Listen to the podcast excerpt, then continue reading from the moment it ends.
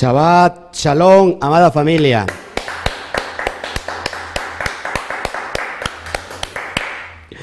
Es bueno tenerlo hoy con, nosotros y que nosotros estemos con ustedes. El Eterno me los bendiga. Hoy iniciamos un nuevo día así tremendo eh, en este Shabbat.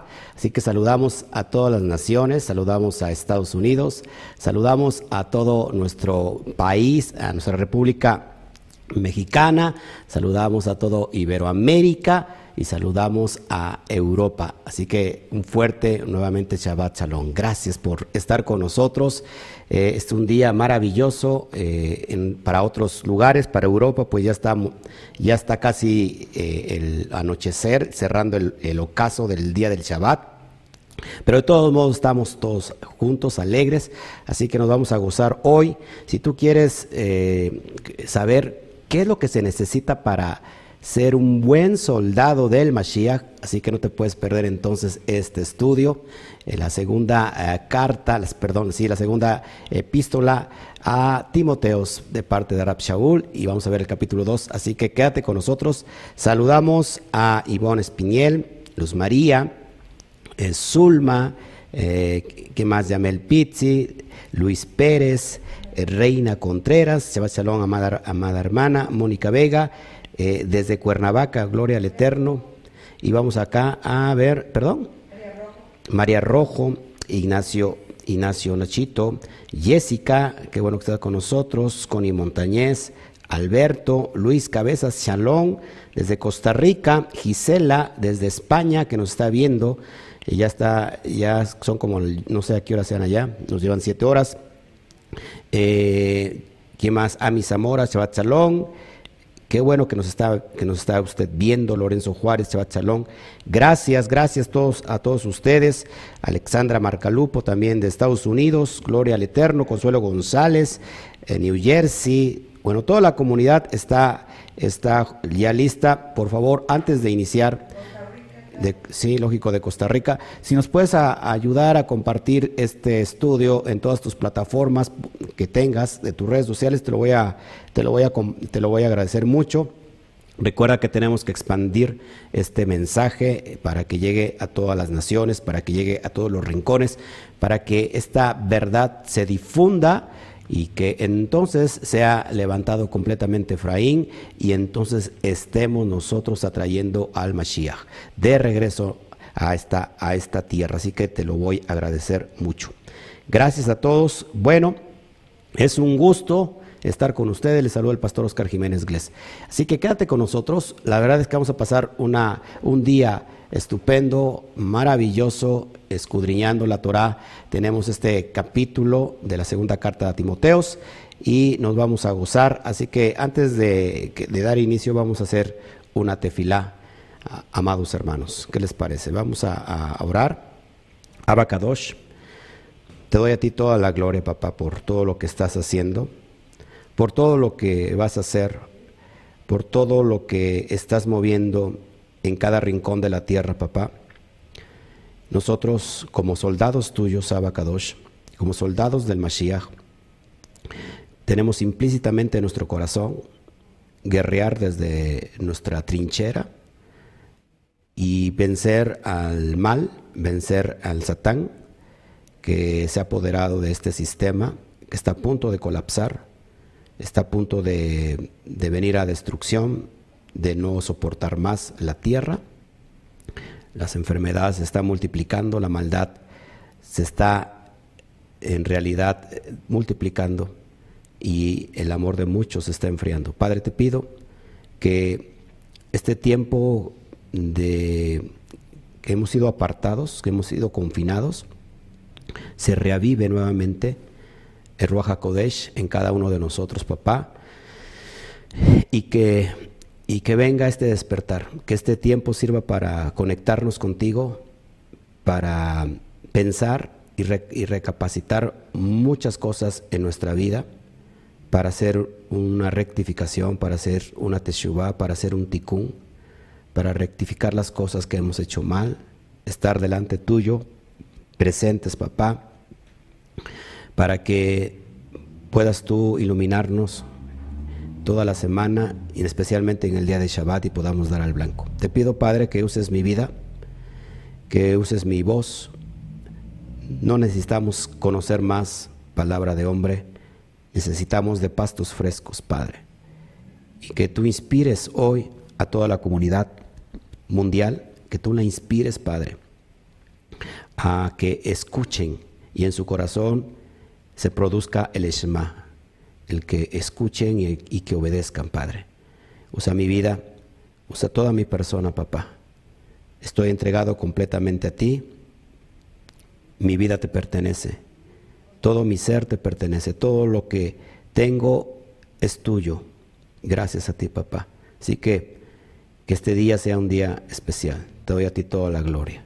Amén, amén y amén. Bueno mis amados hermanos, pues vamos a, dar inicio con, con, esta, con esta porción, este capítulo, vamos a abrir el capítulo 2 y, vamos a, recordar solamente un, poquito de qué se trata esta carta para los que están recién ingresándose. Esta carta está escrita a Timoteos, el discípulo amado de Rab Shaul, de, de Shaul Hashaliach, del apóstol Pablo, y este, este discípulo Timoteos es judío, hijo de madre judía y de su abuela judía, y su padre era griego, sin embargo la judaidad la da la madre, y este es un judío que es seguidor de, la fe, lógico, de la fe hebrea, de, de, la fe del Eterno, y ha creído en el Mashiach Yeshua, y él siendo joven, a los 15, 16 años, Normalmente sucedió eso, conoció a Rab Shaul y caminó con él un buen rapto y entonces se queda a cargo de esta comunidad Éfeso, que es importantísimo. Éfeso significa mi amado, mi deseado, y es, es muy interesante abrir todos estos conceptos, porque siendo joven, teniendo aproximadamente 38, 40 años, eh, este joven Timoteos se hace cargo como líder, como pastor, como rabino de esta comunidad creciente en Éfeso. Así que esta carta es un consejo directo de Shaul Hashaliach. Es bien importante recapacitar en este momento que es Pablo, que Rab Shaul está escribiendo esta, este escrito que estamos estudiando, este capítulo, es la última carta de su vida. Es la última carta que, que Pablo escribió desde, desde la cárcel de Roma. Estábamos hablando que esto sucede cerca ya del año 70. Estamos, eh, esta, carta está a escasos eh, momentos de llegar al ocaso de Rab Shaul. Y, acuérdense que Pablo es decapitado por órdenes de, órdenes de Nerón y, bueno, también todos los demás eh, líderes del movimiento Nazratín. Así que esta es la, esta es la última, la última carta que Pablo escribe con vida, que está con vida, es la última que, con que cierra el ocaso de su vida y es este consejo tan maravilloso, tan necesario para aquel joven que, está, que se va a hacer cargo de este movimiento en Éfeso. Si tú estás eh, sintiendo el llamado en tu corazón y en tu corazón arde el llamado por seguir al Eterno, por eh, sientes ese peso, ese propósito en ti, bueno, esta carta te va a ayudar mucho a entender porque viene directamente de, de los consejos de un sabio, de un erudito como es el rabino Pablo. Y, bueno, no te pierdas el, capítulo 1 que ya está completamente grabado, lo puedes estudiar. Ya estamos hoy en este cierre de, la vida de Pablo y vamos a escuchar su sentir de Pablo y que esperemos que esto nos llene de aliento, sobre todo en el tiempo que estamos viviendo, en el momento que nosotros nos estamos moviendo ahora, eh, que donde estamos viendo mucha muerte, donde estamos viendo mucha enfermedad, donde estamos viendo mucha tristeza, opresión, depresión, de aquellas personas que están eh, en el mundo sin fe, sin esperanzas, sin promesas, sin Elohim en el mundo, pero bendito sea Shem, que gracias por los propósitos del Mashiach nos ha acercado nuevamente a las promesas y ahora somos coherederos de la familia de Israel. Así que gloria al Eterno por eso. Te voy a pedir que entonces vamos a trabajar entonces en el capítulo 2 y vamos a ver de qué se trata esta hermosa porción, capítulo 2. Eh, vamos a ver lo que es ser un buen soldado del Mashiach. Amén. Vamos al capítulo, al capítulo 2, versículo 1. Dice así, tú pues, hijo mío, fíjate cómo se expresa Pablo a este discípulo. Esfuérzate en la gracia que es en el Mashiach Yeshua. Nuevamente aquí tenemos que apuntar algo, apuntalar algo bien importante, mis amados hermanos. Mucha gente piensa que vivir en la gracia, ojo, no se requiere ningún esfuerzo.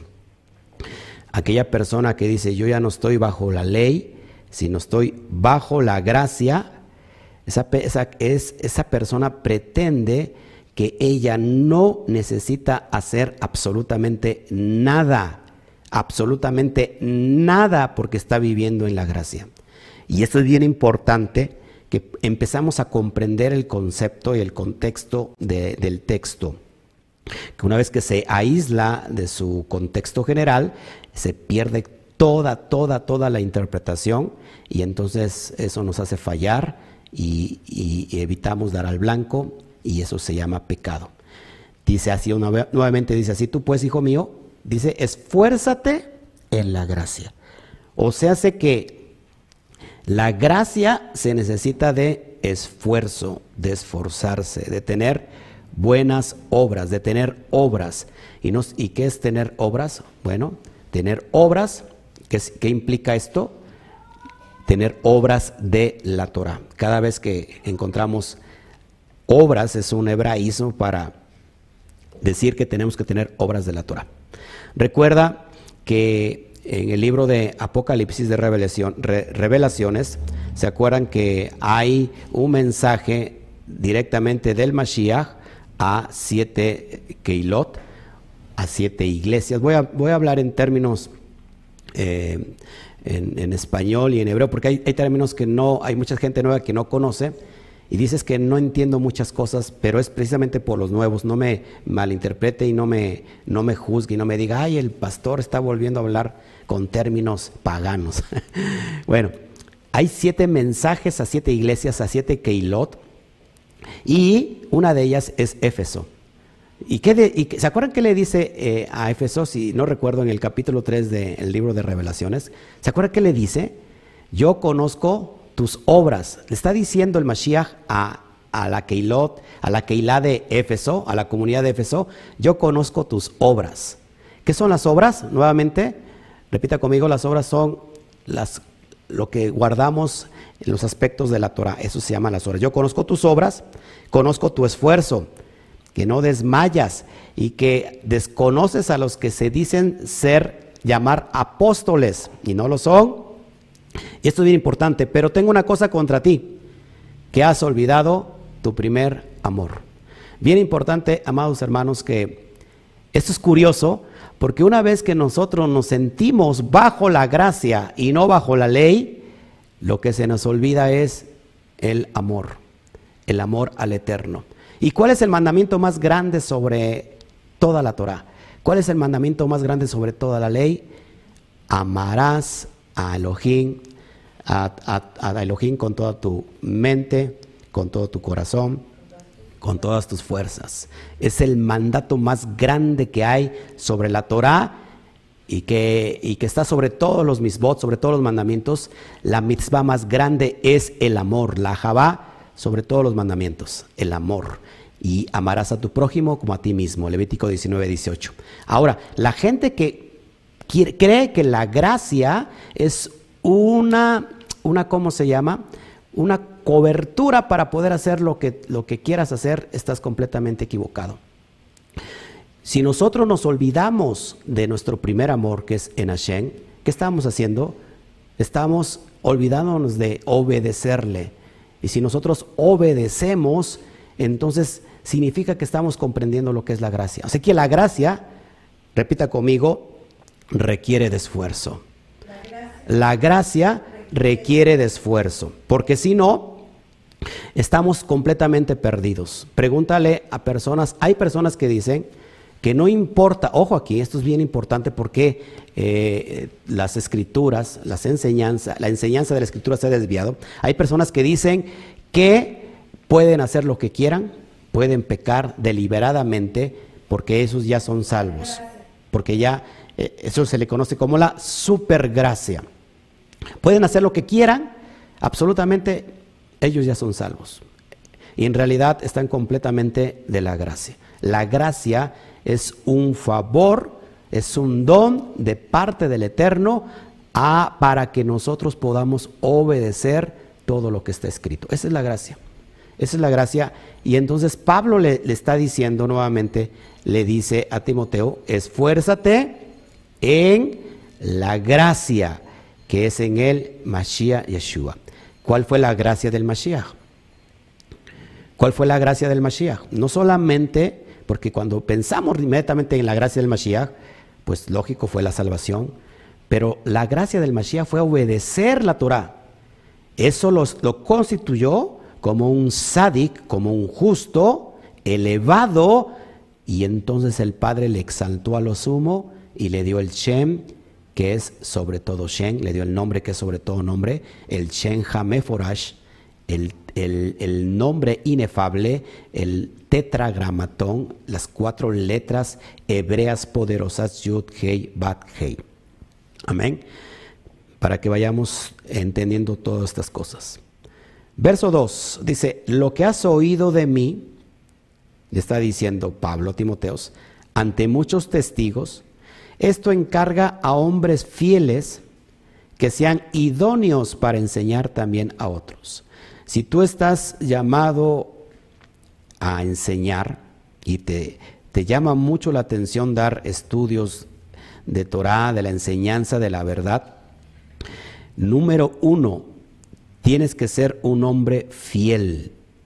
¿Qué será ser un hombre fiel? Dice que sean idóneos para enseñar también a otros. Un hombre fiel es aquel que tiene emuná. De hecho, la palabra en hebreo fiel es emuná, obediencia, fidelidad. ¿A qué? A la Torah. Entonces dice, lo que has oído de mí, Timoteos, ante muchos testigos, esto encarga a hombres fieles. ¿Qué escuchó? ¿Qué, qué, qué escuchó de Pablo?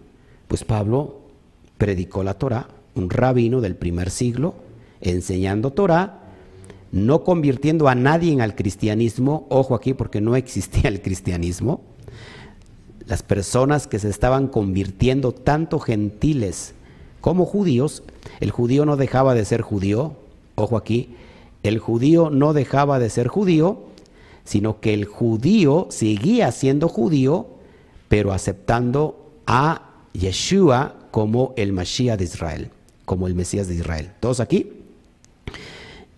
los gentiles que no eran paganos eran personas que tenían identidad, que habían pertenecido al pueblo norteño, a la casa del norte, que se había esparcido entre las naciones. Esos eran gentiles que estaban regresando a su fe hebrea. ¿Sale? Seguimos adelante para que lo vayamos comprendiendo y vayamos conectando todas las cosas. Recuerda que esta carta es la última que escribe Rab Shaul. Versículo 3. Tú pues sufre penalidades como buen soldado de Yeshua HaMashiach. Ay, mis amados hermanos, aquella persona que le enseñaron un mensaje donde no te preocupes por nada, todo va a estar bien. Eh, mira, el que se convierte al Mesías, eh, todas las cosas están excelente bien, excelentemente bien, perdón, eh, viven en, un mundo de, nubes rosas y, bueno, ¿sabes qué? Dice, le dice Timoteos, sufre penalidades como buen soldado de Yeshua HaMashiach. ¿Cuántos quieren ser un buen soldado del Mashiach? Bueno, dice Pablo, sufre penalidades. ¿Cómo está sufriendo Pablo? Está a punto de dar su vida por las Besorot, por el Evangelio, por este mensaje de salvación, de reconciliación del Padre con sus hijos. Es, ¿Y quién es su hijo? ¿Quién es su hijo? Hablando en términos generales, bueno, es Israel, él mismo lo menciona en el Hakadosh Baruchu, el santo bendito es, dice de Israel, es mi hijo, yo lo he llamado desde Misraín, desde Egipto. Es impresionante, mis amados hermanos, que entonces si tú estás sufriendo penalidades, si tú estás sufriendo eh, pues pequeños, eh, pequeñas pruebas o grandes pruebas, amado hermano, te, te exhorto a que tengas ánimo a seguir adelante como un buen soldado de Yeshua HaMashiach. Recuerda que un soldado está, está dispuesto para pelear. Un soldado se, se produce, se capacita para la batalla. Un soldado que no pelea, un soldado que no tiene batalla, entonces no es un soldado. ¿Cuántos soldados me están siguiendo hoy en esta bendita mañana? Amén. Seguimos adelante. Impresionante esto que estamos viendo, la perspectiva de Pablo. Dice el verso 4, ninguno que milita se enreda en los negocios de la vida, a fin de agradar a aquel que lo tomó por soldado. Esto es impresionante porque recuerda que Pablo está hablando en términos analógicos.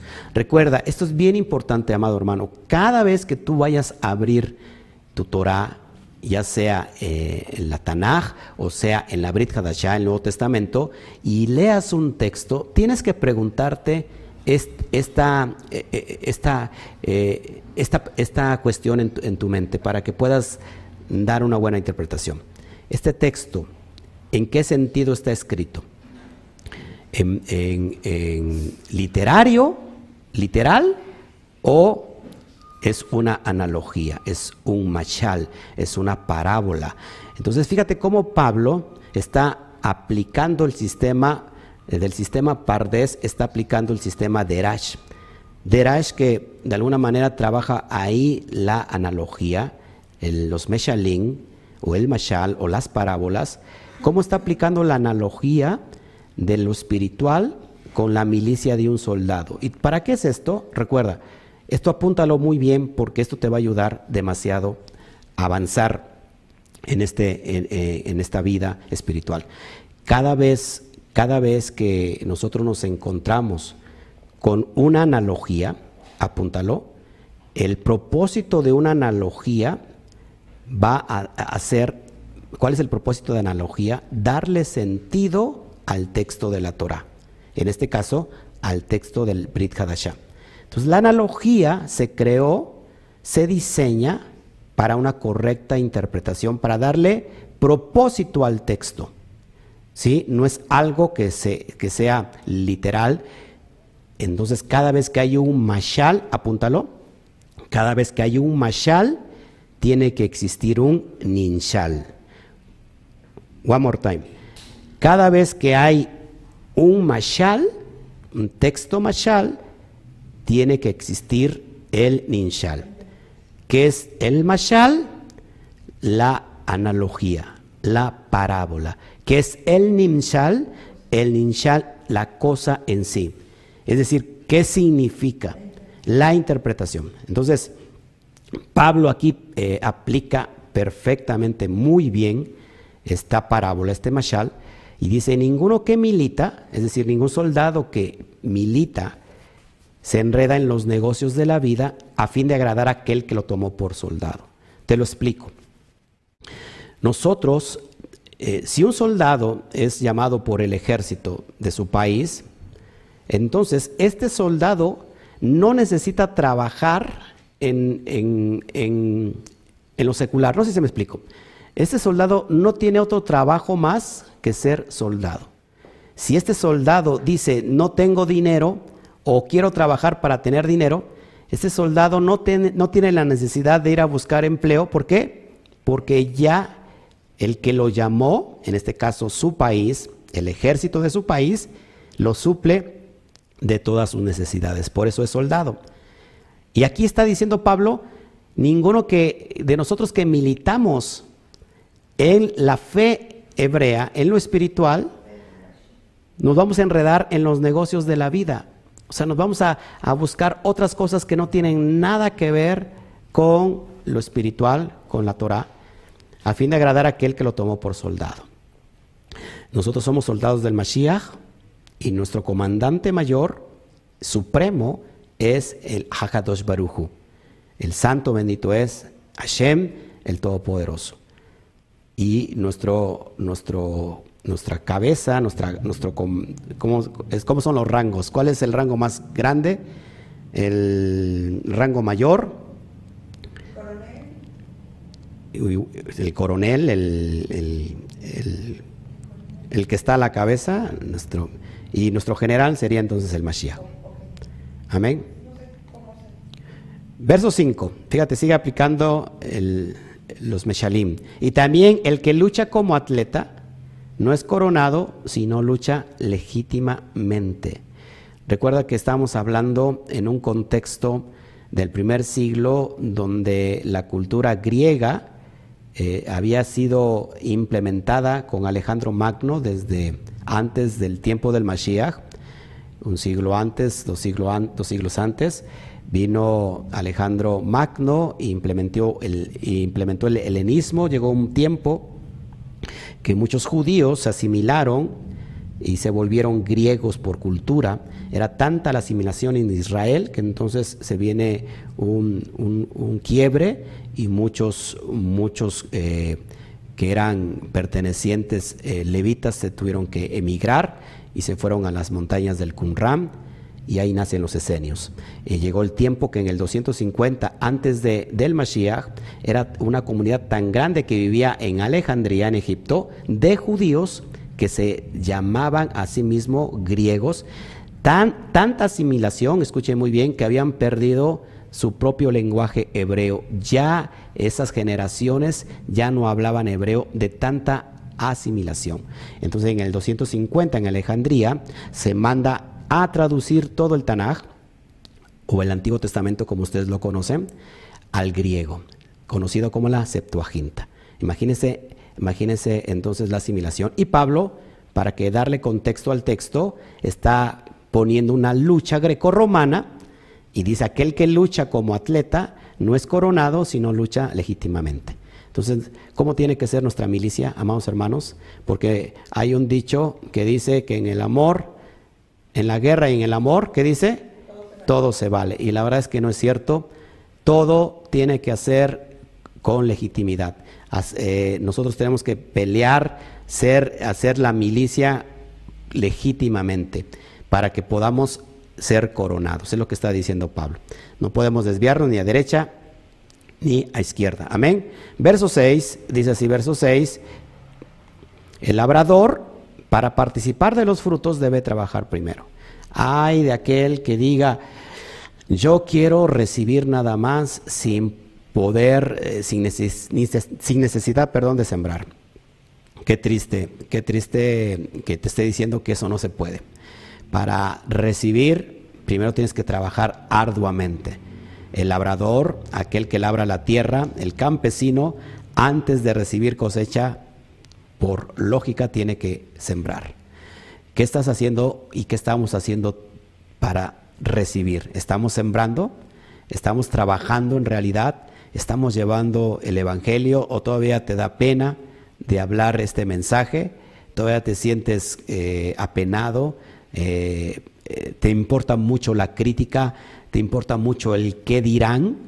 Si estás en ese dilema, amado hermano, te exhorto a que empieces a trabajar legítimamente, empieces a sembrar. Recuerda que hay una ley que es eterna, la ley de la siembra y la cosecha. No vais a ser como ese, como aquel que compró un terreno, compró un terreno muy grande, y, no sé cuántas hectáreas compró y vio el terreno y dijo, wow, qué terreno impresionante, mira lo que me he comprado, qué terrenazo, mira los frutos que me va a dar. Y ese hombre se fue durante un año y al año regresó y vio que el terreno no había dado fruto y dijo, oh, mal terreno, malgasté mi, mi dinero en ti, no me has dado nada de cosecha y, empezó a maldecir al terreno hasta que el terreno le contestó y le dijo, si hubieras sembrado algo en mí, entonces yo te hubiera dado algo. El hombre no sembró nada y esperó que ese terreno le diera algo. Eso es, eso es algo ilógico, pero muchas personas piensan así en el mundo espiritual. Que, que lo primero que tú haces cuando eh, andamos en una prueba, número uno, es reclamarle siempre al Eterno. Es decirles, por culpa del Eterno, por culpa de, por, culpa de Dios me está pasando esto. Mira, y le empiezas a reclamar, número uno, número uno al Eterno. Y luego número dos al pastor. Ya, o sea, lógico. Yo te pregunto, y el Eterno te podrá decir, ¿qué has sembrado para recibir? ¿Has, sembrado obediencia? ¿Estás obedeciendo la Torah? Si estás obedeciendo la Torah, déjame decirte que el Eterno es fiel y, las leyes que dejó son eternas y se cumplen por sí solas. Aquel que siembra, entonces va a cosechar. la pregunta sería, ¿qué es lo que estás sembrando? Porque a lo mejor no estás sembrando obediencia, estás sembrando desobediencia. No estás guardando el Shabbat como debe de ser, no estás guardando los misbot como debe de ser, estás guardando eh, de acuerdo a tu ley y no a la ley del Eterno. Entonces, lo que recibimos es por lo que hemos trabajado o por lo que no hemos trabajado. Todo lo que el hombre sembrare, dice la palabra, eso mismo segará. nuevamente, todo lo que el hombre sembrare, eso mismo segará, eso mismo cosechará. Así que, ¿qué estamos sembrando hoy? ¿Cuántos quieren conocer su futuro? ¿Cuántos quieren conocer cómo les va a ir? ¿Cuántos quieren conocer su mañana? Entonces, todo, todo lo que tú hagas hoy, ojo, yo te lo profetizo en este momento. Te profetizo tu futuro. Y no tengo aquí las cartas ni nada. todo lo que hagas tú en este día, en el presente, vas a recogerlo en el mañana. Todo lo que hagas en tu presente, lo recogerás en tu mañana.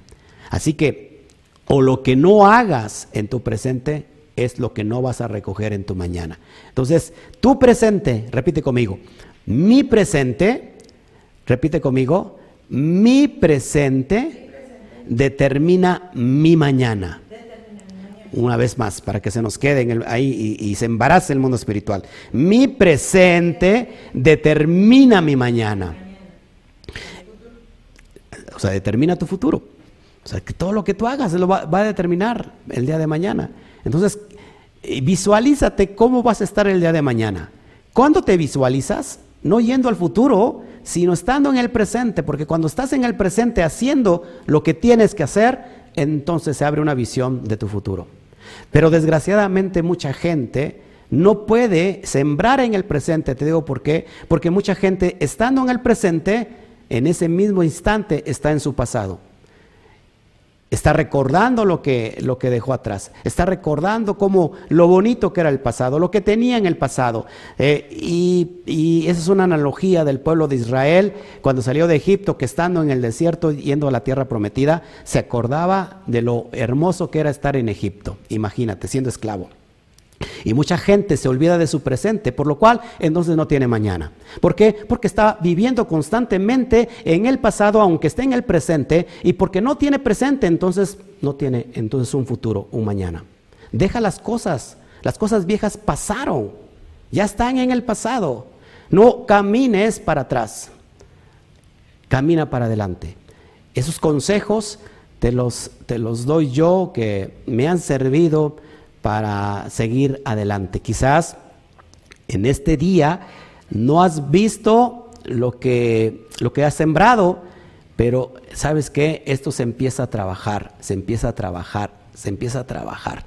Quizás la plantita que estás viendo hoy en tu campo es pequeña, es pequeña, pero hay una planta, no sé si sea el, esto, esta planta que tenemos aquí, los troncos que son de de bambú, creo que es el bambú. El bambú crece muy poquito, toma, toma este tiempo crecer, pero dicen que las raíces son grandísimas por dentro. Quizás tú estás viendo en lo terrenal, estás viendo algo pequeño de fruto, pero en lo espiritual hay una enorme raíz y entonces te animo a que no te desanimes porque tu presente va a determinar tu mañana. Amén. Así que seamos como ese labrador que empieza a sembrar en su presente, amados hermanos. Verso 7. considera lo que digo y Adonai te dé entendimiento en todo. Consideren lo que hoy le estamos diciendo, amados hermanos, vía Pablo, y que el Eterno nos dé ese entendimiento a todos nosotros, que nunca es tarde para empezar. Quizás has dicho, ¿sabes qué? He estado fallando porque en realidad he vivido del pasado y no vivo mi presente, por lo cual ni siquiera entonces tengo visión, tengo la capacidad para visionar mi futuro.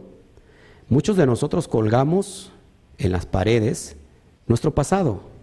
Fíjate, esto es bien importante porque esto lo he enseñado muchas veces y, creo que es necesario que tú lo entiendas.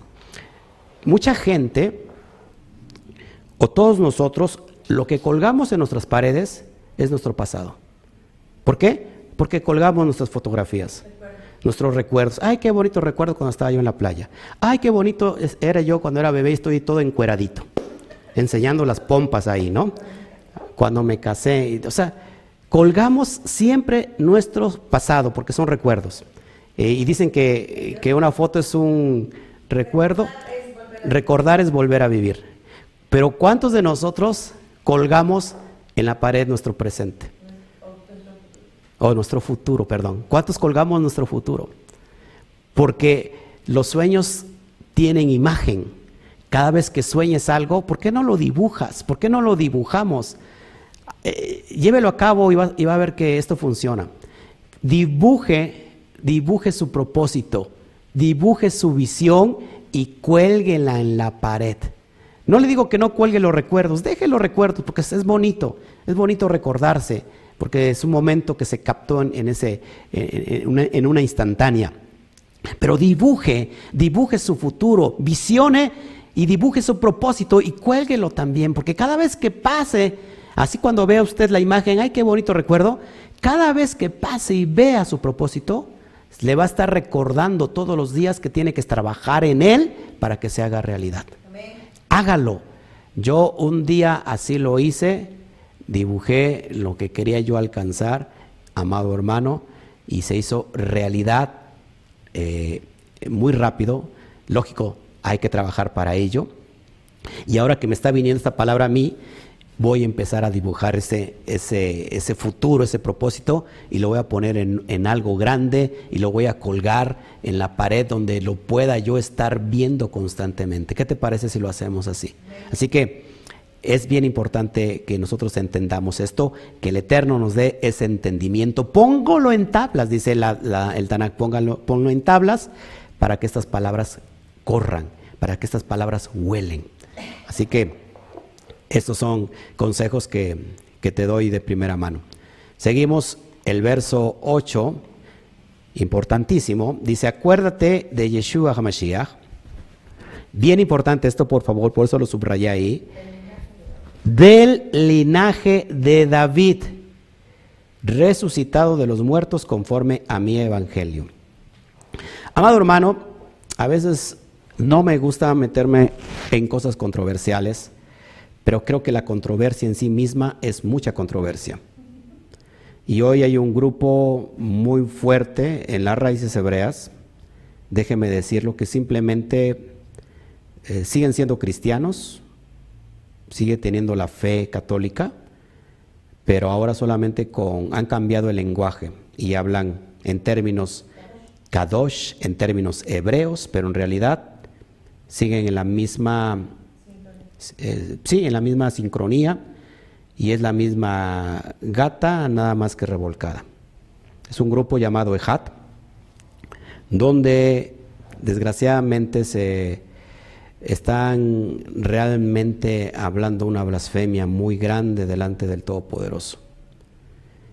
Eh, y te estoy mostrando que Pablo nunca, nunca de los nunca predicó o dio un mensaje diferente a la Torah. Un mensaje desviado absolutamente de la, Torah, diciendo que el Mesías es el mismo Elohim, el Todopoderoso de, de Israel, el Creador, el Abacadosh. Nunca, nunca hubo una predicación de Pablo así. Ni el mismo Mashiach se otorgó el título Por eso es bien importante, mis amados hermanos. Y dice Pablo, acuérdate de Yeshua HaMashiach, ojo, del linaje de David, del linaje de David, del linaje de David. Si el Mesías no viene vía del linaje de David, no puede ser el Mesías de Israel. Y se ha pintado a Jesús, al Jesús romano, al Jesús inventado, porque este no es el Yeshua histórico, este es el Jesús romano, se ha inventado que es hijo de el Todopoderoso. Ojo aquí. Entonces, tenemos que ser eh, contundentes y claros conforme a lo que está escrito en la Torah. A mí no me importa que eh, tener seguidores. A mí me importa que el mensaje tenga seguidores, que el verdadero mensaje llegue y que les haga despertar, porque hemos venido a la fe hemos traído bajo nuestras vestiduras idolillos, así como hizo la esposa de, de, de Isaac. ¿Sí?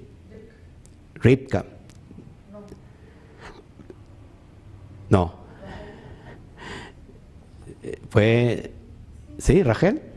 Bueno, alguna. De...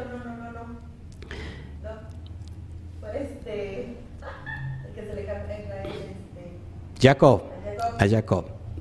Entonces, amados hermanos, no podemos venir a la fe hebrea trayendo estatuillas, idolillos, estatuillas, idolillos de una fe completamente pagana. Así que por favor, aléjate de todo esto, te lo pido, que el Eterno te dé, te dé ese entendimiento. No me creas a mí, por supuesto, indaga en la Torah, escudriña la Torah, aléjate de toda levadura que está haciendo daño y que el movimiento en esa fe, entre comillas, hebrea, está creciendo mucho y simplemente haciendo sus... Lo que se hace en la cristiandad, ¿Cómo se le llama, amada mía? Lo que, pues no sé, los retiros de tres días, los congresos, siendo congresos nuevamente, híjole, eso es impresionante, amado hermano. Dice Pablo, le dice a Timoteo, acuérdate de Yeshua HaMashiach, del linaje de David. Recuérdate que hay hay dos, ah, hay dos eh, tipos de Mashiach, Mashiach ben Yosef y Mashiach ben David. Mashiach, ben Yosef es el Mesías sufriente y Mashiach ben David es el Mesías rey que viene del linaje de David.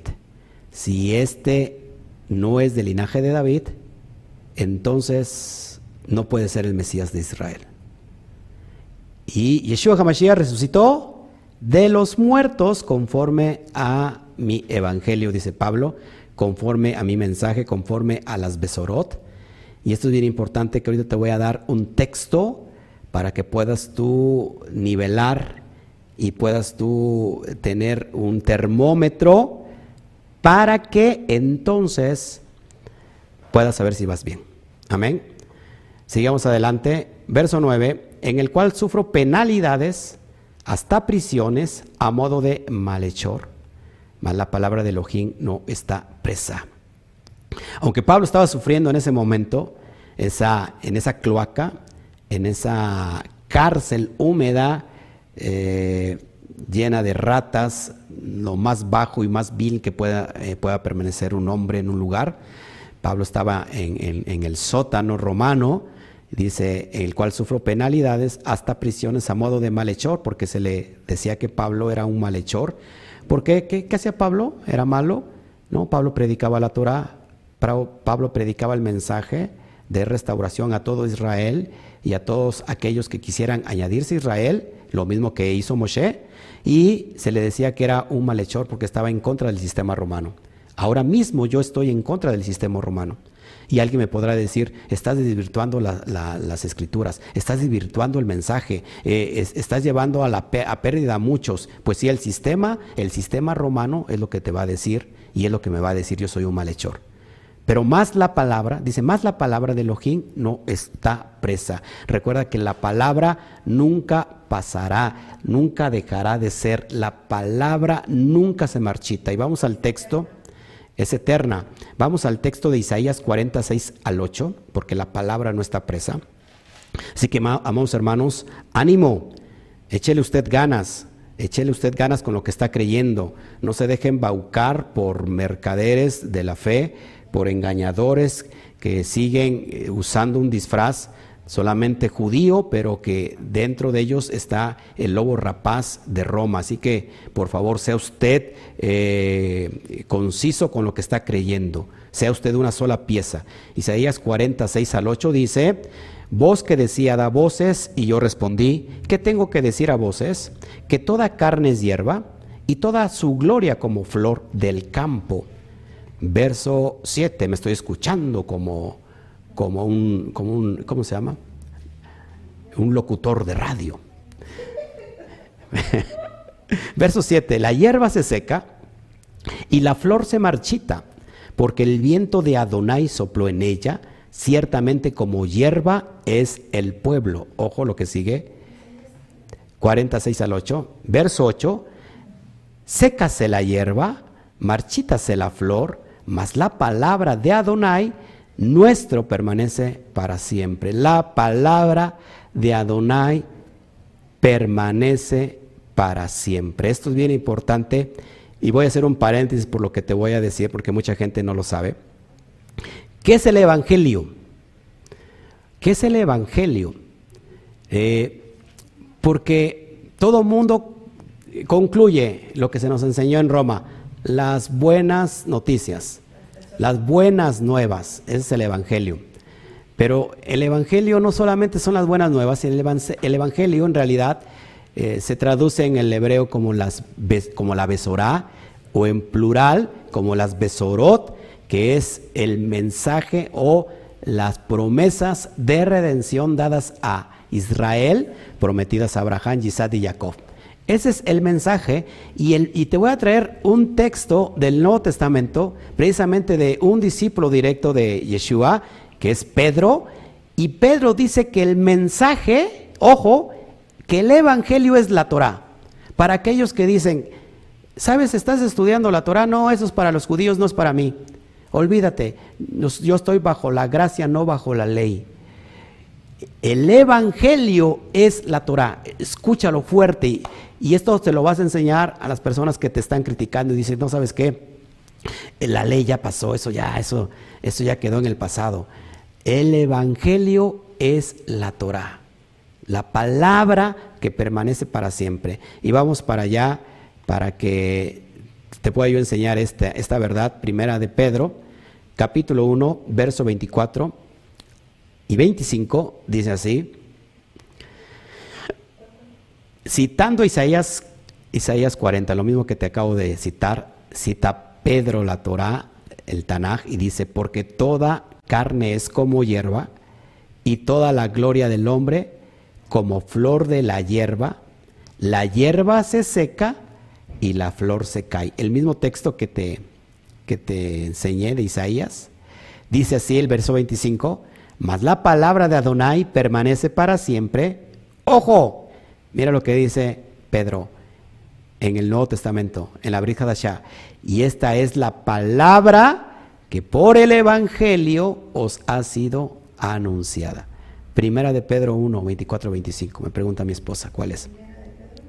1, 24, 25. El Evangelio es la palabra, es la Torah.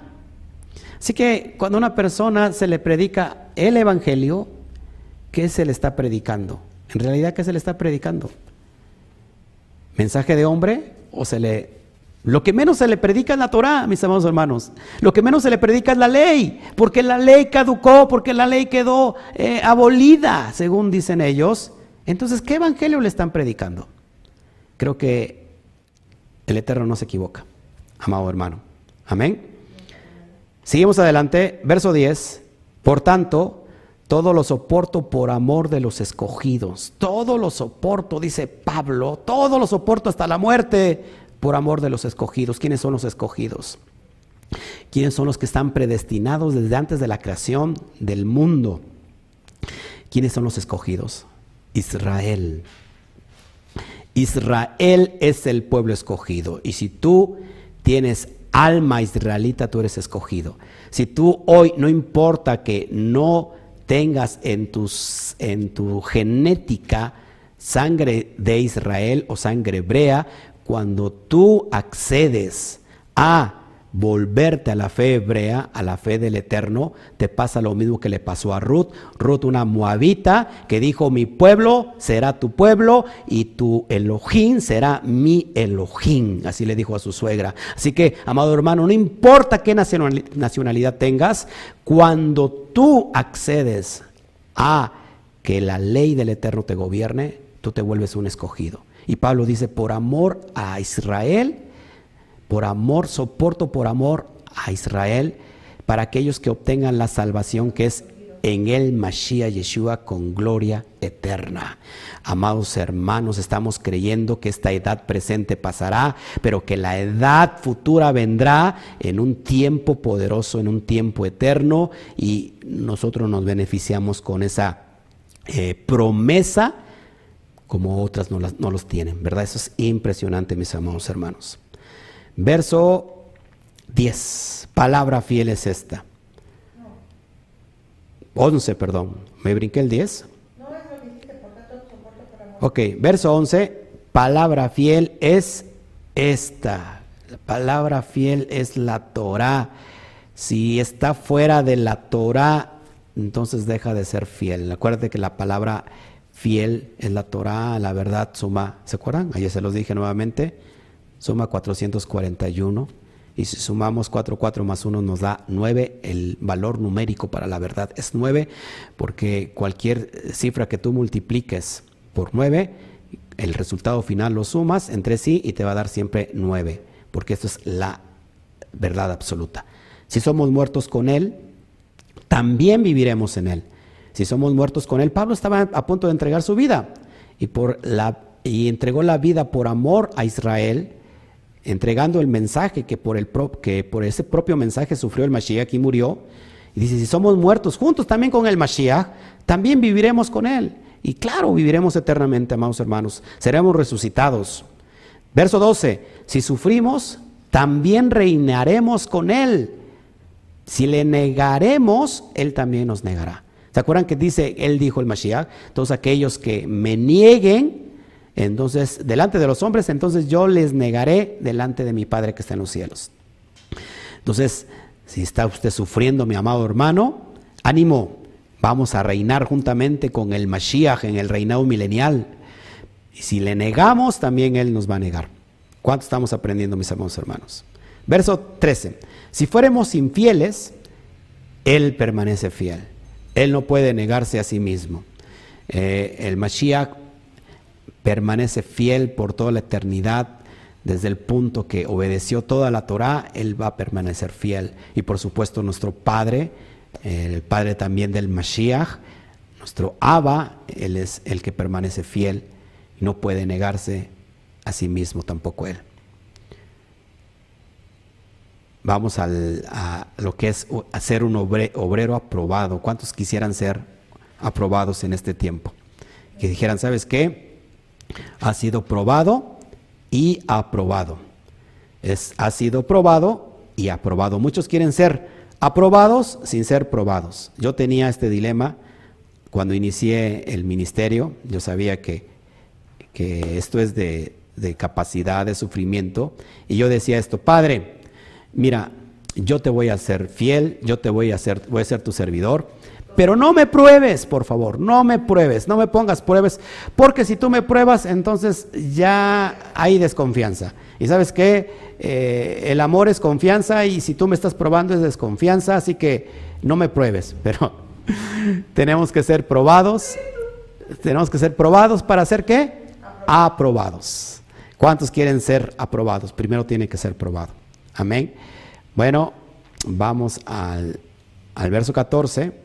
Dice así, recuérdales esto, le está diciendo a Timoteos, exhórtales delante de Adonai a que no contiendan sobre palabras. lo cual para nada aprovecha, sino que es para perdición de los oyentes. Esto es bien importantísimo, bien importantísimo porque me ha pasado a mí eh, que estando, estando en las clases en vivo, perdón, en las clases físicas en, en toda la comunidad presente, que hay personas que un comentario fuera de lugar, una palabra fuera de lugar, no sabe que esa palabra puede hacer caer a personas que están a su alrededor porque son débiles. Y ha pasado, amados hermanos, ha pasado que, una persona quiere meter controversia. Eh, llegó un día, fíjense, llegó un día una persona eh, nueva en la fe, estábamos tocando un tema, yo siempre trato de dar los temas que sean digeribles tanto para el avanzado como para el que apenas empieza. Y una persona con muy mala, ¿cómo se puede decir? Con muy mala actitud, hizo un comentario que estaba fuera de lugar en cuestión de la fe, que esta persona no tenía que haber escuchado porque todavía era una persona nueva, no era el tema. Hizo, una hizo un comentario y esa persona que era nueva en lugar de afirmarlo, lo hizo dudar y la persona desafortunadamente se fue. Lo que no saben el tipo de personas que hacen eso, que quieren quedar bien ante toda la gente y no importándole quién está a su alrededor, no sabe que esas almas están sobre él por un comentario fuera de lugar.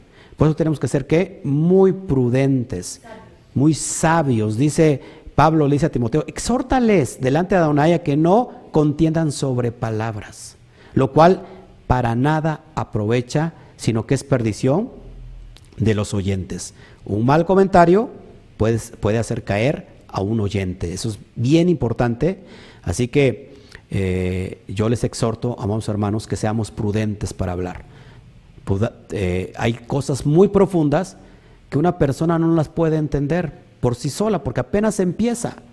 Le puedes matar de primera mano su fe pues yo creo que tenemos que enseñarle primero lo práctico para después de, enseñarle cosas profundas. Amén. Verso 15. Procura con diligencia presentarte a, a Elohim aprobado. Es lo que yo les decía. Como obrero que no tiene de qué avergonzarse, que usa bien la palabra de verdad, que usa bien la palabra de verdad. Recuerda cuál es la palabra de verdad Subráyalo ahí. ¿Cuál es la palabra de verdad? Pues la Torah. Esa es la palabra de verdad. Al rato me fijo en, en mi chat y para poder contestar a todos aquellos que nos están preguntando. Verso 16. Más evita profanas y vanas palabrerías porque conducirán más y más a la impiedad. La impiedad es, lo, opuesto a la piedad. La impiedad, la piedad es eh, una persona piadosa es una persona observante de la Torah. Y aquel que observa la Torah, pues su fruto es tener piedad. La impiedad es aquella persona que eh, detesta la, la, Torah. Entonces, las palabrerías, las cosas profanas van a conducir a la impiedad. Evita eso, le dice a Timoteos. Verso 17, y su palabra carcomerá como gangrena, de los cuales son Himineo y Fileto. ¿Por qué? Porque estos, estos personajes estaban dividiendo a la comunidad, trayéndole cosas o doctrinas ajenas a la Torah. Esto es bien importante porque pasa en todos los extractos, en todas las, en todas las congregaciones pasa esto. Y Pablo no se mide y él denuncia públicamente a, los que están, eh, ¿cómo se llama?, haciendo mal. Así que podemos denunciar nosotros públicamente. Dice 18, el verso 18, que se desviaron de la verdad, ojo, se desviaron de la verdad diciendo que la resurrección ya se efectuó y trastornan la fe de algunos. La resurrección ya se efectuó. Ya desde el tiempo del primer siglo, amados hermanos, cerca del año 70, había personas que habían dicho que ya la resurrección se había hecho factible. Eh, recuerda que el término de la resurrección, estamos, la resurrección de los muertos, sobre todo estamos hablando en el tiempo del reinado milenial. Eh, ¿Se acuerdan cuando Mashiach resucita? Y ahí está el pasaje eh, en los evangelios que también resucitó, resucitó muchos, muchos muertos en su resurrección del Mashiach. Se levantaron desde el, desde el del sepulcro mucha gente, creo que dice el libro de Johanán, si no mal recuerdo. Bueno, había gente que decía que la resurrección ya había pasado y estos estaban que desviando a aquellos que decían que estaban creyendo en la resurrección. De hecho, hay una doctrina dentro del cristianismo que se llama amilenialismo. Es decir, que el, el, reinado milenial ya sucedió, ya resucitaron los muertos y que nosotros que, y que ellos, perdón, están viviendo en el reinado milenial porque ya pasó, eso ya pasó, ya, ya sucedió y que, y que ahora ya son otras cuestiones. Es lo que enseñan algunas doctrinas cristianas, otros enseñan que, bueno, que eh, diferentes cosas, no, no voy a meter en esos temas, pero solamente para tomar detalle y tomar contexto, hay personas hoy en día que creen que ya la resurrección, es decir, el tiempo milenial ya pasó. Se llama amilenialismo. A significa sin y, y, milenialismo viene de la palabra milenio, es decir, que sin milenio, que no hay milenio, que eso ya sucedió. Entonces, nosotros creemos que viene el reinado milenial que está muy próximo.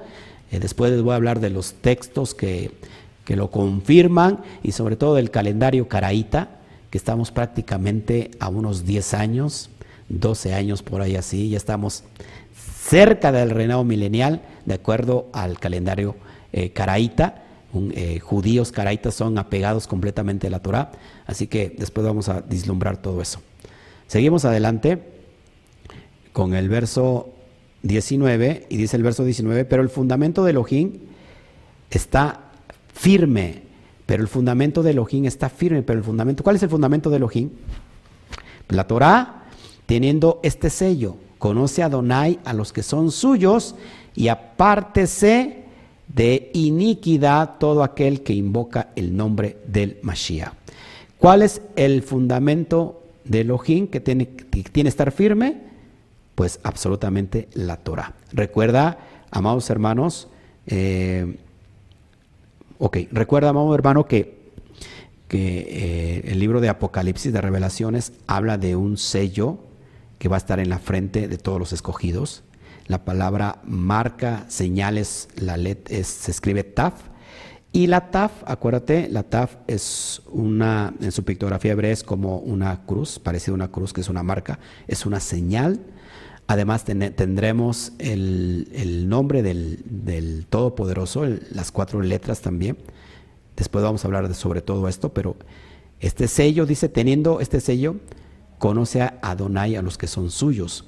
¿Cómo sellamos el sello espiritual en nosotros? Cuando guardamos los pactos. Entonces el Eterno sabe que somos de Él. Y dice, dice aquí el siguiente, lo voy a remarcar aquí. Bueno, conoce los, a Adonai a los que son suyos por lo que les acabo de mencionar. Y, lo otro que quiero resaltar es, apártese de iniquidad todo aquel que invocare el nombre del Mashiach. Y esto es impresionante, mi amado hermano, porque la iniquidad en el griego es anomía. Y, si no conocemos qué es iniquidad, la iniquidad se ha traducido como el pecado, eh, ¿cómo se puede decir? Que se hace de continuo de continuo, pecado de continuo una y otra vez, pero la iniquidad es el, término anomía y vamos a ver qué significa iniquidad para que lo puedas entender. Iniquidad viene del, griego anomía, ahí lo estás viendo, y esta palabra se compone de dos palabras a la vez, este, este, este texto, este contexto, la palabra griega a, el término a que significa ausencia de, o sin, o sea, ausencia de, y la palabra nomos, que significa ley, orden, estructura. Una persona que está en iniquidad es aquella que tiene ausencia de la ley, de la ley de la Torah. Esto es importantísimo que lo podamos entender. ¿Cuántos quieren ser conocidos por el Mashiach? Y si son conocidos por el Mashiach, definitivamente son conocidos por el Padre Eterno. Hay un texto que, que dice en Mateo 7, si quieren vamos rápido para allá, por favor, para que podamos ir este, dando al, al clavo, dando al blanco, para que puedas entender todos estos conceptos que hoy te quiero enseñar, que sin duda son de suma importancia para tu fe, para tu caminar espiritual. Sin ellos no podríamos nosotros eh, avanzar. Amén. Eh, a ver, quiero, a ver, es que no tengo mi Torah. A ver, déjame ir por mi Torah, por favor, porque búscame, si me puedes buscar mi Torah, te lo voy a agradecer. Eh, creo que está allá. Búscame el texto donde dice, Rabí, Rabí, en tu nombre echamos fuera demonios, en tu nombre hicimos muchos milagros. Vamos para allá, por favor, si me pueden ayudar. Y, y podamos, eh, quiero enseñarles hoy este, ok, 7.21, vamos al, al, texto de Mateo 7, capítulo 21, donde dice el propio Mashiach, no os conocí. El texto es Mateo 7, versículo 21, para que podamos ver la importancia de la palabra iniquidad. Y espero que tú lo puedas entender hoy en esta bendita mañana y que podamos avanzar en nuestra vida espiritual. Eh, si quieres ser conocido por el Eterno, lógicamente primero tienes que ser conocido por el Mashiach como un discípulo. Y dice así el verso 21, no todo el que me dice Adón, Adón o Rabí, Rabí, entrará en el reino de los cielos, sino el que hace la voluntad de mi Padre, que está en los cielos. Número uno, ¿cuál es la voluntad del Padre? Pues lo que está escrito en el Tanaj, lo que está escrito en la Torah, esa es la voluntad del Padre. Fíjate lo que dice el verso 22, bien importante. Muchos me dirán en aquel día, Rabí, Rabí, ¿no profetizamos en tu nombre? Y en tu nombre echamos fuera demonios, y en tu nombre hicimos muchos milagros. Verso 23, entonces les declararé, nunca os conocí, apartados de mí, hacedores de maldad. La palabra hacedor de maldad es, la, en el texto griego, es la palabra anomía. Un hacedor de maldad en el original es anomía, que también se traduce indistintamente como iniquidad, es anomía. Y nuevamente anomía significa a sin. Y nomos ley, es decir, sin ley.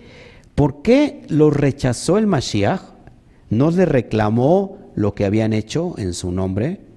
Les reclamó que eran hacedores de maldad. Es decir, apártense de mí, diría entonces así, entonces les declararé, nunca os conocí, apártense de mí ustedes que están sin ley, sin Torah, ustedes que han desechado la ley. Y curiosamente, ¿qué se está predicando el día de hoy? Todo lo contrario, ¿no? Que la ley caducó y que tú puedes seguir viviendo bajo la gracia. ¿Quieres ser conocido por el Mashiach? Tienes que ser alguien que guarde la Torah. No tienes que ser un anomos, de hecho, si quieres entender más el término anomía, te invito que leas, que estudies conmigo todos los estudios que tengo, no sé si tengo cinco o siete series del término anomía, porque es en realidad muy vasto, muy grande para conocer, y, busca los estudios nomos, nomos 1, nomos 2, tengo hasta, creo que hasta el 5 o 6, no sé. Búscalo ahí, está eh, claramente explicado. Pero eso es lo que significa alguien que está en iniquidad, alguien que no guarda la ley simplemente. Fíjate lo que dice eh, otra definición de anomía, estado de desorganización social o aislamiento del individuo como consecuencia de la falta o la incongruencia de las normas sociales. Es decir, aquel que está recluido en una cárcel, ¿por qué? Porque ha violado la ley, ha violado las normas que rigen al individuo o aquel que está recluido en, una, en un hospital de dementes. O sea que un, un anomos es un demente. Un anomos es un, aquel que un asesino, un violador de la, de la propia ley. Así que, amados hermanos, no vivas en iniquidad. La iniquidad, no importa que cuán santo quieras ser y, que digas, wow, estoy guardando esto, estoy yendo a misa los domingos o estoy yendo a mis cultos dominicales en mi iglesia cristiana y canto bien bonito y adoro bien bonito y se me salen las lágrimas de cocodrilo y siento bien bonito y, digo, ay, qué padre, qué bonito y estás desechando la ley, no importa, no importa cuánto quieras agradar al Padre Eterno si vives en iniquidad si has desechado la ley. Seguimos adelante, mis amados hermanos. Perdóname que fue yo tan directo, pero creo que esto se tiene que enseñar así. Por eso te das cuenta, hay mucha gente que no, que no le interesan mis estudios, porque bueno, el Eterno sabrá a quién poner. Verso 20, pero en una casa grande no solamente hay utensilios de oro y de plata, sino también de madera y de barro. Y unos son para usos honrosos y otros para usos viles. Está muy está muy clara la analogía. En una casa, pues tenemos utensilios de oro y de plata, pero también hay utensilios que están dentro de la misma casa, pero que se usan para, no para usos honrosos, para usos viles, pero que, que de todos modos están en la casa. ¿Qué es lo que está queriendo decir Pablo? Eh, bueno, te lo dice el verso 21. Así que alguno se limpia de estas cosas, será instrumento para honra santificando, santificado, perdón, útil a Adonai y dispuestos para toda buena obra. Que nos limpiemos de las, de las vanas palabras, mis amados hermanos, que nos limpiemos de las contiendas, es lo que está diciendo Pablo. Que aunque estamos todos en una, en una casa, en una fe, en una comunidad, que seamos eh, instrumentos para, para honra que seamos útiles para, para ser instrumentos para honra, que nos alejemos de las vanas palabras, que nos alejemos de las falsas doctrinas, que ya el, el, ¿cómo se llama? La resurrección ya pasó, que, que, que esto, que aquello, olvida de todo esto. Sé un instrumento para honra en la casa del Todopoderoso. Verso 22, huye también de las pasiones juveniles, ojo aquí, y sigue la justicia y sigue la fe, el amor y la paz con los que de corazón limpio, con los, con los que de corazón limpio invocan a Adonai. Pablo le dice al joven Timoteos, ¿cuántos de nosotros eh, estamos jóvenes?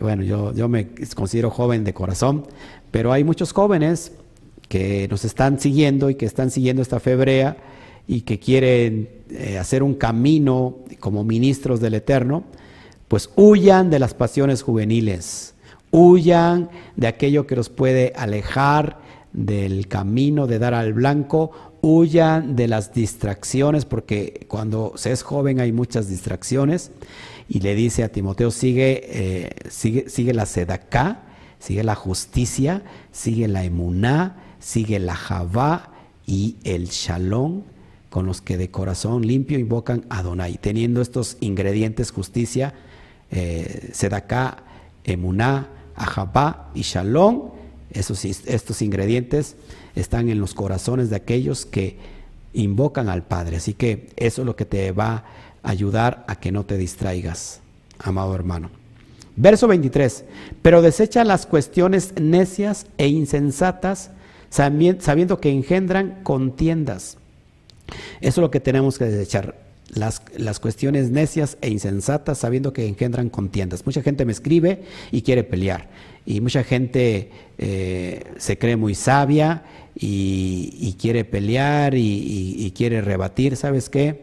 Amado hermano, yo, yo, no, yo no discuto. Yo no discuto porque creo que es perder el tiempo y te roba la paz, te roba el shalom hay personas que de repente empiezan a, publicar en mis estudios maldiciones y cosas que ni siquiera me conocen, pero así, así, eh, haciéndolo de, mala fe, eh, sobre, todo los, sobre todo mis publicaciones, pero rápido, de tal manera que, que yo no, este, yo no, que yo no logre bloquearlos. Pero amado hermano, cuando hay una gente necia, cuando hay una gente que no ayuda para nada, pues simplemente bloqueala, no discutas, no pierdas el tiempo, que nadie te robe el shalom. Verso 24, porque el siervo de Adonai no debe ser contencioso, ojo, sino amable para con todos, apto para enseñar y sufrido. Y no sabes esta palabra sufrido, no sabes cómo se va a llevar a cabo en tu vida. Si tú quieres ser un pastor, un líder, un dirigente de una comunidad, ser sufrido es la parte más alta que existe en el ministerio. Vas a sufrir mucho, mucho traición, mucha, ¿cómo se puede decir? Mala paga de gente que amas, de gente que les das todo, que le abres tu corazón, tu casa, tu ministerio, tu intimidad y que esas, esas personas terminan pagándote mal. Esto es algo que es lógico y que va a pasar. Así que, amado hermano, tenemos que ser, dice nuevamente, no debe de ser contencioso, sino amable para con todos, apto para enseñar, sufrido. Amable, amable significa que, que seas fácil de amar, que seas fácil de amar. Y entonces eres apto para enseñar y vas a sufrir consecuencias, te lo aseguro. A alguna persona, sí, lógico, no guardar rencor, alguna persona que no es llamada, ojo, esto es bien importante y lo voy a aclarar, alguna persona que no es llamada para servir al Eterno como un roe, como pastor, como dirigente, a la primera de cambio se va a quebrar. Va a rechazar el ministerio o va a amargarse, va a amargar su propia vida y va a terminar tirando la toalla. Pero la persona que ha sido llamada para dirigir, el Eterno le va a dar la capacidad para sufrir todas esas consecuencias. Que al final del tiempo vendrá la, corona, la coronación. Amén. Sigamos adelante. Verso 25, ya vamos a terminar. Que con mansedumbre corrija a los que se oponen. Pero si quizás el Eterno les conceda que se arrepientan para conocer la verdad. No me va a dejar mentir y, creo que, bueno, aquí me está viendo este Rocío Pulido y no sé si esté por ahí Alberto. Alberto y Rocío es un matrimonio que, que no tiene mucho tiempo de casados, pero parece que lo tuvieran. Ellos estudiaron en una, en, eh, ¿cómo se llama? En un, ¿cómo se le conoce a, aquellos que estudian para ser pastores? En un instituto bíblico estudiaron los dos, vinieron para que este, fuera yo padrino de Biblias, de su Biblia, porque se iban a graduar. Ellos eh, pues tenían ese conocimiento. Cuando conocieron la verdad, lógico, nunca más les, entregué esa Biblia, porque nunca más volvieron a ese instituto, sino que se integraron a la fe. Y ellos, eh, ellos son unas personas que, que, que les amo como a muchos, como los muchos que están aquí viéndome, pero que les he llamado la atención eh, abiertamente le llamado la atención a, Rocío Alberto y con toda mansedumbre ellos han aceptado ese exhorto y siguen adelante. Y hay personas, hay personas que, que no pueden ni siquiera darles un consejo porque para ellos les parece un exhorto, un regaño, inmediatamente se quiebran y se alejan. Por eso, amados hermanos, cuando se corrige tiene que ser con mansedumbre. Créame que, los comentarios que yo hago, si alguna vez yo le llamo la atención, que es con amor, es para que podamos seguir avanzando, para que podamos, eh, no, nos desviemos para eh, recibir las promesas, aquilatemos todo un buen consejo. El necio ante el exhorto estoy parafraseando el, proverbio, el necio ante, el exhorto pues se va a enojar, pero el sabio va a, ser más sabio después de, un exhorto. Así que, amados hermanos, así como Pablo, en este mismo sentir, eh, déjese usted corregir, corregir porque hay personas que se están oponiendo y lo están desviando. Y cuando uno va y les dice, ¿sabes qué? Ten cuidado con tales personas porque, ¿sabes? están oponiéndose a la fe y esas personas eh, ya le hablaron al oído y piensan que nosotros le estamos regañando, pero créanme que es el único propósito es para que su alma no se pierda. Yo soy responsable de esa alma, de su alma, porque le estamos administrando la fe, la instrucción y, lo importante es que usted eh, reaccione a tiempo. Así que, amado hermano, ya vamos a terminar. Verso 26, y dice así, y escapen del lazo del diablo, escapen del lazo del satán en que están cautivos a voluntad de él. Las personas cuando viven definitivamente en su carne, un consejo se les hace extravagante porque piensan que pues que lo toma muy a pecho y esas personas viven cautivos de su carne y lógico van a, terminar en pérdida.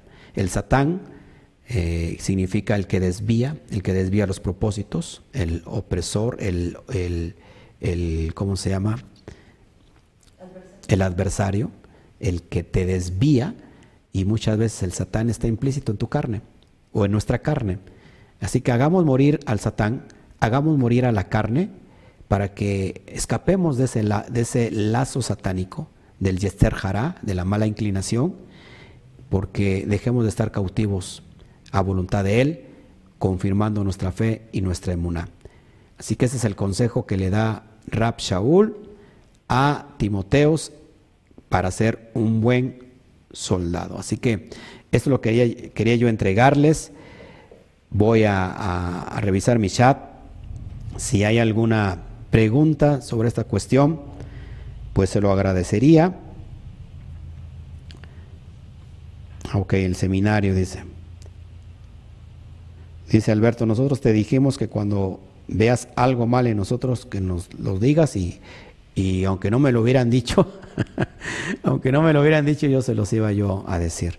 Así que, amados hermanos, y hoy pues están creciendo, todos aquellos que han recibido un exhorto es para bien y los que lo han aceptado pues están creciendo con nosotros, están avanzando y aquellas personas que no han aceptado el exhorto pues se han ido porque no lo, no lo, no lo aceptaron, pero bendito es el Eterno que tiene todas las cuestiones en sus manos. Eh, sí, porque entendemos que nos exhorta para bien de nuestras almas, queremos ser aprobados por el Eterno tener su gobierno en nuestras vidas, así que el Eterno lo usa usted como. Muchas gracias, gracias. Con humildad también recibo, recibo esta, estas opiniones. Gracias, este Héctor. Si hay alguna, si hay alguna duda, con, con gusto. Gracias, amado Raúl Cajas, es un pastor que se está uniendo a nuestros estudios. Él es de, de Córdoba, pero no de Córdoba, Veracruz. Él es de Córdoba, Argentina. Se llama Raúl Cajas. Gracias, amado pastor. Gracias, gracias por, por tu comentario. Eh, que el Eterno te bendiga y te dé más. No sé si hubiera más opiniones al respecto, alguna pregunta que haya surgido.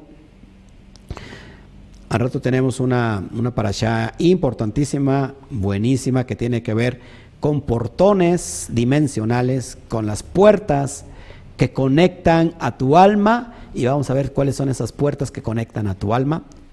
Este, eso lo veremos al ratito. Shoftin, la parasha que nos toca hoy en la tarde y vamos a aplicarlo a nuestra vida, vamos a hablar de cosas muy importantes, así que no te, no te pierdas de estar con nosotros, de ir elevando nuestra neshama, nuestra alma a niveles superiores cada día más. Así que esto es para dar al blanco. No sé si hay, si hay alguien, este, gracias, este, observantes, dice ahí, observantes. Gracias, gracias amado, gracias amado por, por tu comentario. Cada vez entiendo más, la misericordia del Eterno es grande en mi vida. Bendito sea Shem, que, que el Eterno pueda darte su luz, así como esta luz que me está alumbrando. Este, esa luz de la Torah te alumbre hoy, a, ti, a tu vida, a los tuyos, para que puedas avanzar en este, en este camino espiritual. Oración por Toño Estrada, que el Eterno toque para que busque de él. Apunta, por favor, ya está apuntando mi, mi amada esposa.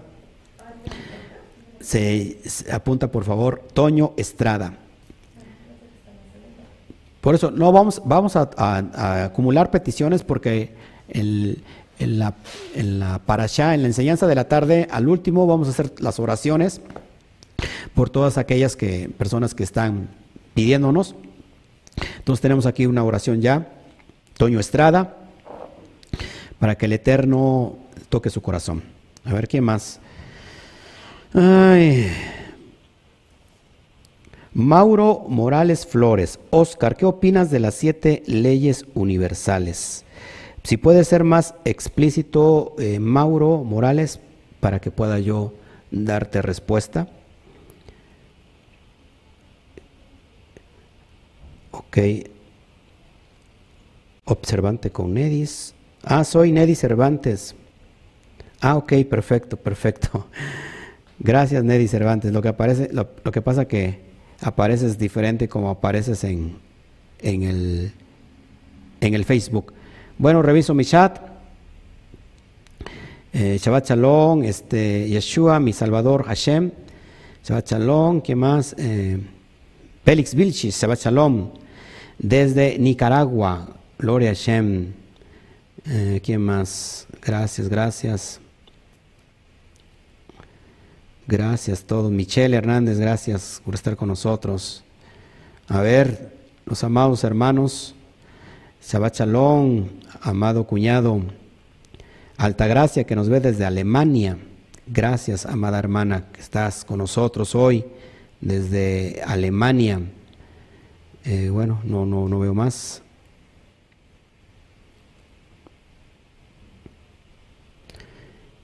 Pastor, ¿cómo debemos dirigirnos a las personas que no tienen la fe hebrea, ya que se eh, ofenden como, cómo iniciar? Pues sabemos que la Torah es un océano. Así es, amado hermana, eh, Yamel Pizzi, ¿cómo, ¿cómo acercarnos a aquellas personas que no conocen estos fundamentos? Número uno, primero orar al Todopoderoso para que el, el Eterno, a través de su Raja Kodesh, cambie a las personas. Y número uno, tenemos que ir con cosas muy prácticas, con cosas muy sencillas. No podemos venir a decirle, sabes que esto que tú crees no existe porque se te van a cerrar todas las puertas.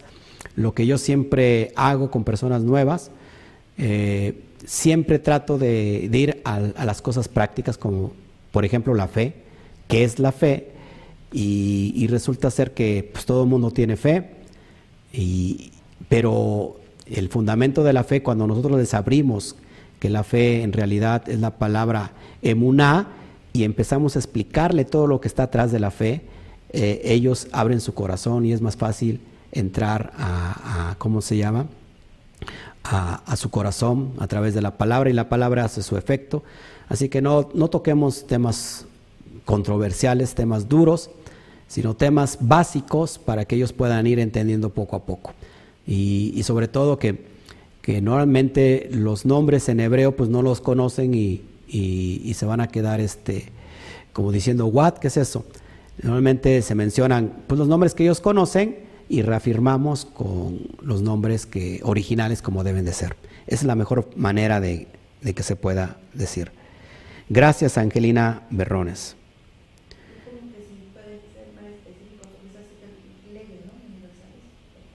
Sí, ya le dije. Este José López desde Delicia, Chihuahua, chihuahueños. Gloria Eterno. Chabat Chalón, Ismael Palafox, pastor de aquí, de, de nuestra hermana República de Nogales. Nos divide este, un muro de contención de muchos hoyos entre Ciudad Mendoza y Nogales, y, y, Nogales dice que es de Mendoza, y Mendoza dice que es de Nogales. En fin, nadie hace nada por esos hoyos horribles que, se, que están ahí. ¿Qué les parece si vamos a hacer lo que están haciendo en, creo que en Veracruz? Eh, están sembrando eh, árboles y plantas en los hoyos que hay en la carretera. Hagamos eso, por favor. Así que se va chalón. Es válido dar el mensaje con el nombre de Jesús a alguien que no conoce de las raíces hebreas. Eh, por supuesto, amado hermano, recuerda que toda la enseñanza tiene que ser con amor. Si no hay una enseñanza con el principal ingrediente de la fe, que es el amor, entonces no vamos a poder dar al blanco. No pasa nada si tú dices, sabes que mira, eh, el nombre que ellos conocen, pues hácelos mencionar y tú enséñales por qué el nombre eh, debe de ser ahora este porque es el original, y ahí tienes un tema grande para, para hablar, para, para desplayarte con esto. Así que no hay ningún problema. El primer ingrediente debe ser el amor sobre todas las cosas. Pastor, apartarse de toda iniquidad es dejar fuera todo lo mundano, o sea, ya no escuchar la radio ni televisión y solo estudiar Torah. ojo aquí, tampoco, tampoco se me... Para apartarse, pues tenemos que irnos a los montes, como bien los monjes. Iniquidad, acuérdate, es violar la Torah, es no estar bajo la ley divina, no estar guardando los mismos, la Torah. Eh, lógico que nosotros tenemos que hacer una vida en común, una vida secular. ¿Y para qué, y para qué es eh, vivir una vida secular? Para tener influencia de la luz que traemos nosotros, porque somos portadores de la luz de la Torah y somos esa luz para las naciones. Así que puedes ver las noticias, por supuesto, puedes escuchar la radio. Eh, es más, nosotros estamos usando medios que se utilizan para, para, para publicar cosas mundanas, pero estamos eh, llevando por este medio esa luz que se necesita en esa oscuridad. Así que no hay ningún problema. Vive una vida eh, normal, pero en santidad. Pablo lo decía así, Rapshaw lo decía así. Aunque estamos en el mundo, no somos del mundo. Marcar diferencia, como dice mi esposa. Tenemos que marcar la diferencia y que digan, mira, esa persona se mueve en lo secular, pero tiene algo. Es muy diferente a las demás. Tiene una luz, es una persona recta, es una persona, ¿sabes? A veces tu propio estilo de vida, tu propio comportamiento es dar el mensaje a las personas porque ven tu comportamiento y dicen, yo quiero, quiero preguntarle qué es lo que tiene ella, qué es lo que tiene esa persona porque se mueve así, tiene una actitud eh, honesta, es honrada, es respetuosa, es... Y entonces cuando le dice, ¿sabes qué? Yo estudio la Torah, yo quiero eso también para mí. Porque a veces cuando estamos señalando a las personas y eso a lo mejor presumimos y no damos ejemplo, por eso claro. Sí, porque cuando la persona, eh, o sea, puede predicar el mensaje, pero en realidad sus hechos son diferentes, pues mejor que se calle la boca, porque le va a decir, ¿sabes qué? Entonces ¿Para qué estudias Torah? La Torah se tiene que vivir, amados hermanos. La Torah no solamente es para estudiarla, se tiene que, vivir, que es que, hacer vida en nosotros. Tiene que haber una introspectiva. No ser oidores, sino hacedores, porque la, o sea, vivir la Torah y manifestar la Torah en los montes, en los, en los llanos, en el desierto, en lugares como los monjes, es muy fácil. La Torah en realidad se tiene que manifestar como prueba de fuego en lo secular, en el mundo. Eh, cuando se te atraviesa un coche, cuando se te mete un, un necio en tu...